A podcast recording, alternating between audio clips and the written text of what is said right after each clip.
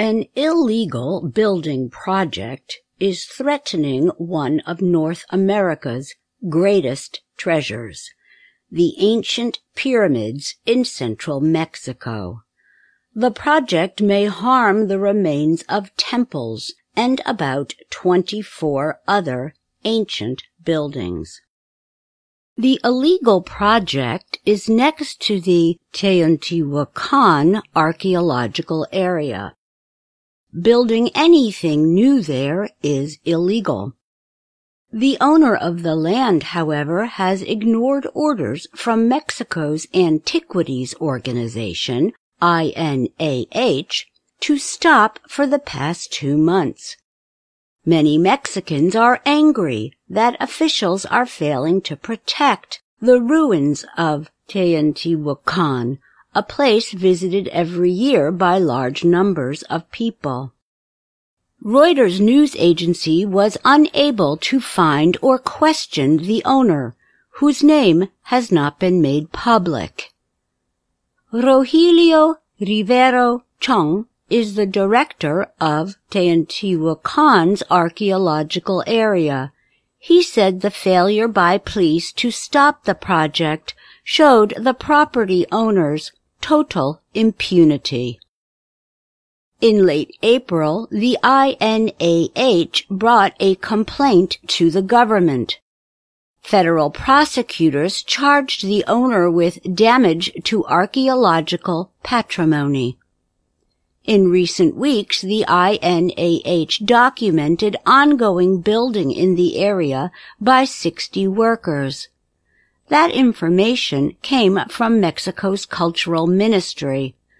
However, the prosecutor's office did not answer Reuters' questions about the case. Teotihuacan is about 50 kilometers northeast of Mexico City. It once was home to about 100,000 people who mostly lived in colorful stone houses. People lived in that city at about the same time that Mayan culture had reached a high level to the south.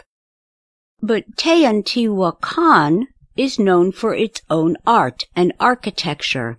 It grew rich for a period of 600 years until about 550 because of trading with other cities.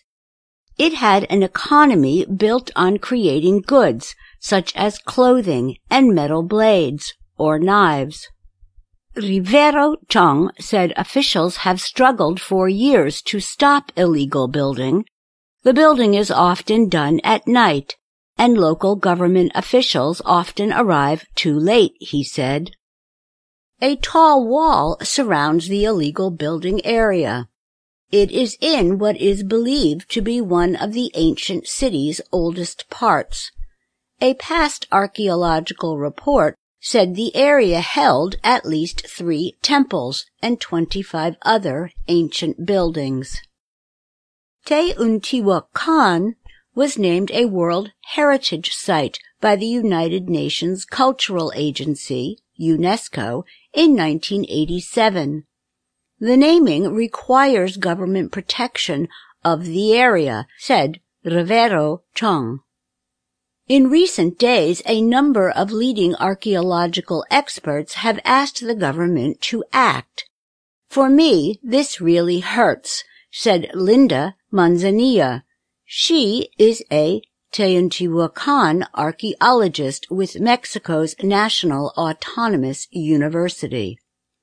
During one of her projects there in the 1980s, she found a housing complex in Oztoyahualco, where workers once lived.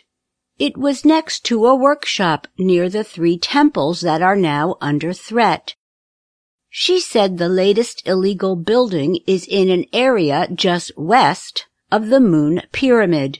Near the illegal work, other research has found beautifully colored ancient buildings that were created around the central spaces of the city.